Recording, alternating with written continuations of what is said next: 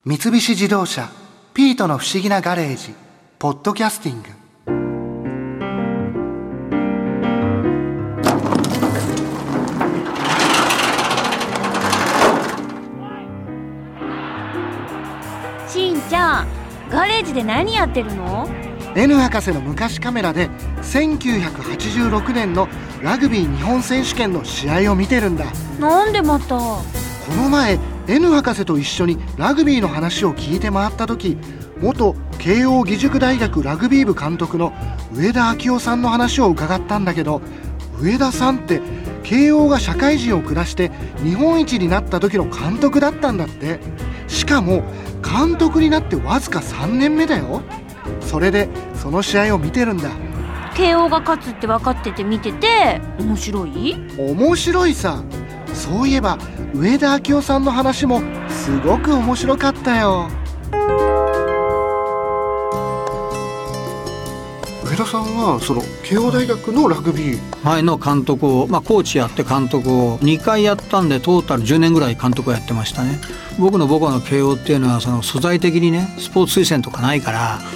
やっぱり一般学生がそれは早稲田とか明治とかスポーツ推薦あるところのチームに勝つには何か違うことやらなきゃ勝てないわけじゃないですか慶応はスポーツ推薦がないんですね。ないですよ、それで戦いを挑むっていうことなんですね。うん、僕は監督の時には2回優勝してますけどね。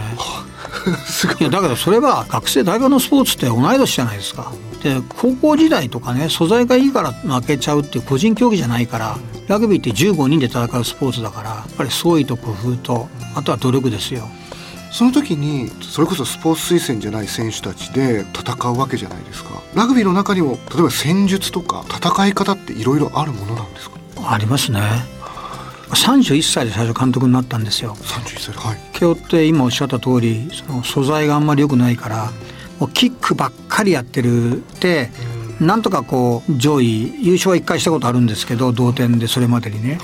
でも見てて全然つまんないラグビーなんですよ。つまんないラグビー？要するにつまんないラグビーしないと戦えない。要するにスポーツって優先順位で言うと練習すればするほど成果が出る練習を優先したいわけですよね我々ね。で僕は31になった時監督になってもサラリーマンだったからグラウンドに行けるのは土日しかないわけで。普通にお仕事されながらそうです。やられてたんですね。だから大学、まあ、今はちょっとあの監督が職員扱いになりましたけど僕も学生の時4年生キャプテンだったからその時社長って言われてたんですけど平日の練習はキャプテンがリーダーシップ取るから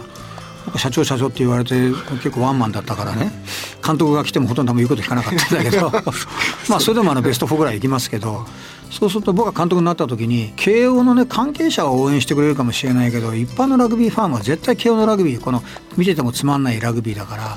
で見てても面白いラグビーをしたいんでそのやっぱりパスをどんどんやってグラウンド縦 100m 横 50m ぐらいのグラウンドを広く使うラグビーをしたいなと思ってスタイルを変えましたね。簡単に言うとつまらないラグビーと面白いラグビーっていうのは、えっとね、パスの回数が多いのは面白いです。でキックばっかりしちゃうのはキック上げると相手に取られちゃって相手ボールになっちゃうじゃないですか。はい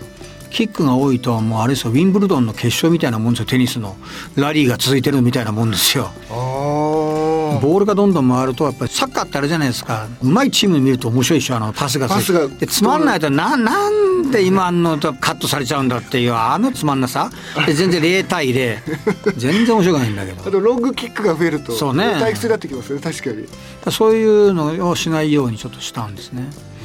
そしたらまあチームもその2年間で強くなって翌年日本一にまでなれたんですけども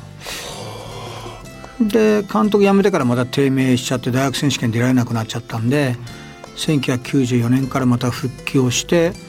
創部100周年の1999年度に大学選手権また優勝できたんですけどその時も同じようにはい。パスをどんどん増やしていったんですけど並行してねパスをどんどん増やすっていうことはみんな走んなきゃいけないからこうフィットネス体を鍛えなきゃスタミナとか、で走るだけだったらいいんだけどあのマラソン選手ってね走るだけなら速いんですよ。この間あの青山学院が駅伝で優勝したでしょ、はい。神野だ。彼40何キロしかないでしょ？確かに細くて。でね、はい。彼らはねマラソンを走る人たちっていうのはね車軽自動車でエンジンがスポーツカーなんですよ。そういう体に作るんですよ、で我々体はトラック並みにしながらエンジンもスポーツカーにしなきゃいけないわけですよ体作りっていうのは練習が終わったらもう30分以内に食事をしまあプロテインっていうタンパク質を取りながらウェイトトレーニングをして筋肉をつけ体脂肪を下げるという。非常にもう体づくりが優先されるようになってきましたね。大きくても速く走らなきゃいけないっていうこともあるわけですよね。もちろんスタミナがあり。そうですよね。だからもうぶつかって起き上がりぶつかって起き上がりを80分間できるかそれとあとねルールがね昔は僕がね学生の頃っていうかプレーやってる頃は先発15人がね交代できなかったんですよ。え？ルール上。全くですか？ええ。じゃあ最初に出たらもう？えだから途中で相手怪我させちゃったらこっち15人相手は14人になるわけですよ。はい。で僕は高校1年の時に今でも覚えてるあの定期戦出たんですね京都で。定期戦っていう。定期戦っていうのはあの同志社高校と僕は慶応高校だって定期戦があったんですね。それ12月で寒いわけですよでやっぱり京都行ってでガーって試合しに行ったらなんかねバーンってちょっと右手が痛いなと思ってほら今ではまだこう短いんですけどここね2本骨折ったんで折れてたんですよ、え手の、ゆうん、で試合前半でね、はい。そしたらさだんだん手がこう腫れてきちゃったんですよ象の足みたいに。そしてねハーフタイムに高校はね30分ハーフなんだけどでコーチにね「ちょっとすいませんこう手やったみたいです」って言ったらね「なんて言ったと思います？お前はねタックルはしなくていい」と。お前がそこに立ってるだけで相手の選手は避けるからお前はそこにいろって言ってね 俺ね2本手が俺骨折してるのに 痛くて触りもしないのにこうやってねそういう野蛮なルールだったんですよ。それがだんだん時代とともに怪我人が出たら交代してよくなり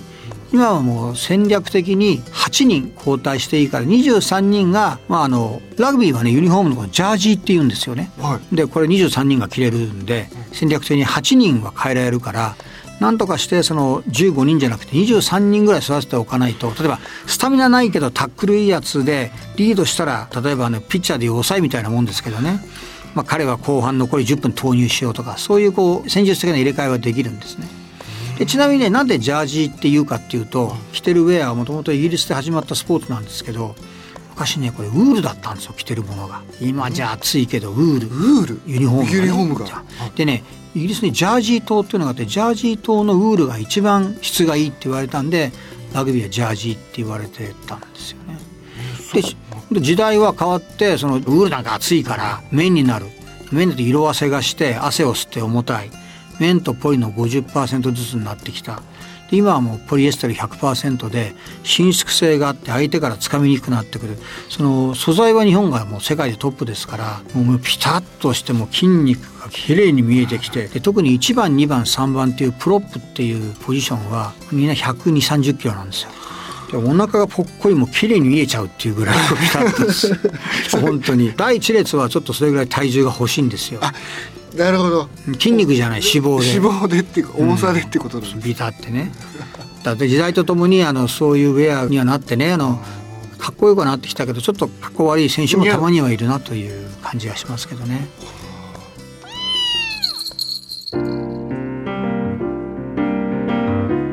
ねえしんちゃんラグビーってよく濁らずにラグビーって言ってるおじさん多くない？いるいる。そのこと上田さんも言ってた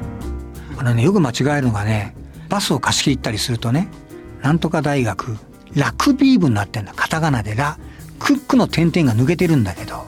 ラグビーだからね。ラグビーになるとすごい楽になっちゃうんで。楽じゃないよね。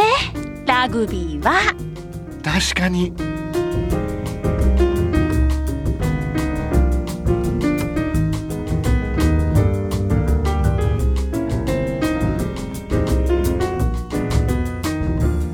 三菱自動車ピートの不思議なガレージポッドキャスティング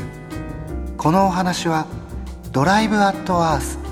三菱自動車がお送りしました。